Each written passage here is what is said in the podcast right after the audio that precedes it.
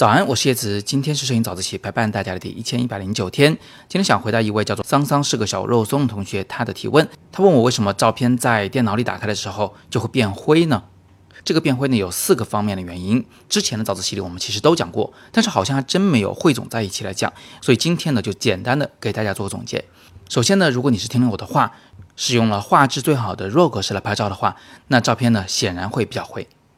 因为 RAW 格式不像 JPEG 格式那样会大量压缩画面细节，不会丢弃画面中的亮部和暗部的信息，所以 RAW 格式相对 JPEG 而言，它没有那么多的白色，没有那么多的黑色，看起来当然就灰了。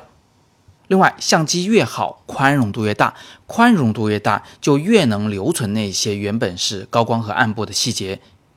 也就是说，越好的相机拍下来照片越没有白和黑，照片看上去就越灰。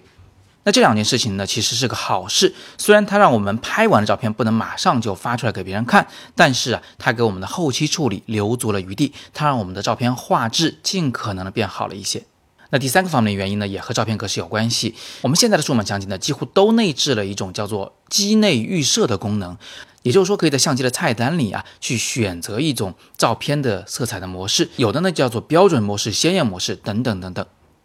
那如果你的这个菜单里面应用了一种颜色比较鲜艳的模式的话，那拍出来照片呢就会是比较鲜艳的，对比度呢也会比较大，也就是大家口中常说的照片不灰，很通透。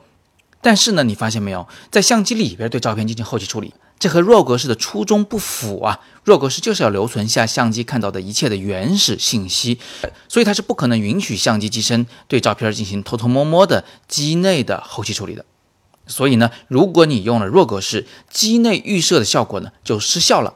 在电脑里打开照片的时候呢，你会发现它还是那个灰灰的样子，而不是机内预设里看到那个样子。那在这里呢，我想给大家补充一个小知识啊，我们的相机在拍出了弱格式的照片的时候，其实呢也会偷偷摸摸的往那个弱格式里边写入一个很小很小的缩略图，那个缩略图呢就是 JPEG 格式的，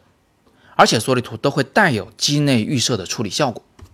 你看，我们有一张灰灰的大图，然后里边又有一张鲜艳的小图，而这个灰灰的大图里面又存在一个小小的啊，但是颜色比较鲜艳、对比度比较大的图片。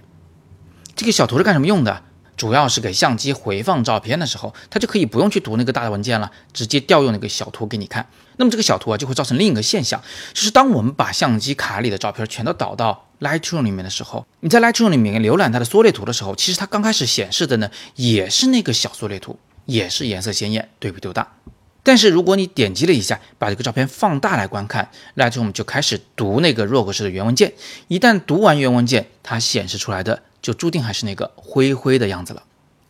最后一个影响要素，别忘了，我经常跟你们说，相机厂商的为了让你拍得开心一点，它通常会把相机机背的那个屏幕啊调的对比度比较大，颜色比较鲜艳。当然了，这里面也有一定的成本控制的原因。这个屏幕本身就无法显示那些特别亮的地方和特别暗的地方，当然照片看上去呢对比度就会比较大，颜色比较鲜艳了。那如果你把它放在一个特别好的色域空间特别大的颜色特别准的屏幕上来观看的时候，那你肯定会发现这张照片比你的相机机背屏要灰了不少，好吧？那今天我就为你们把之前的知识呢又串讲了一遍。那我知道呢，其实很多同学的知识储备还是够的，但是很多人缺乏的呢，是把整个摄影的知识体系构成一个完整的知识框架的这么一种能力，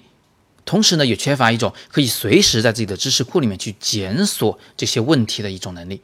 为什么会这样呢？主要还是因为大部分人是碎片化的学习知识的，而只有系统化的知识才是更高级的知识。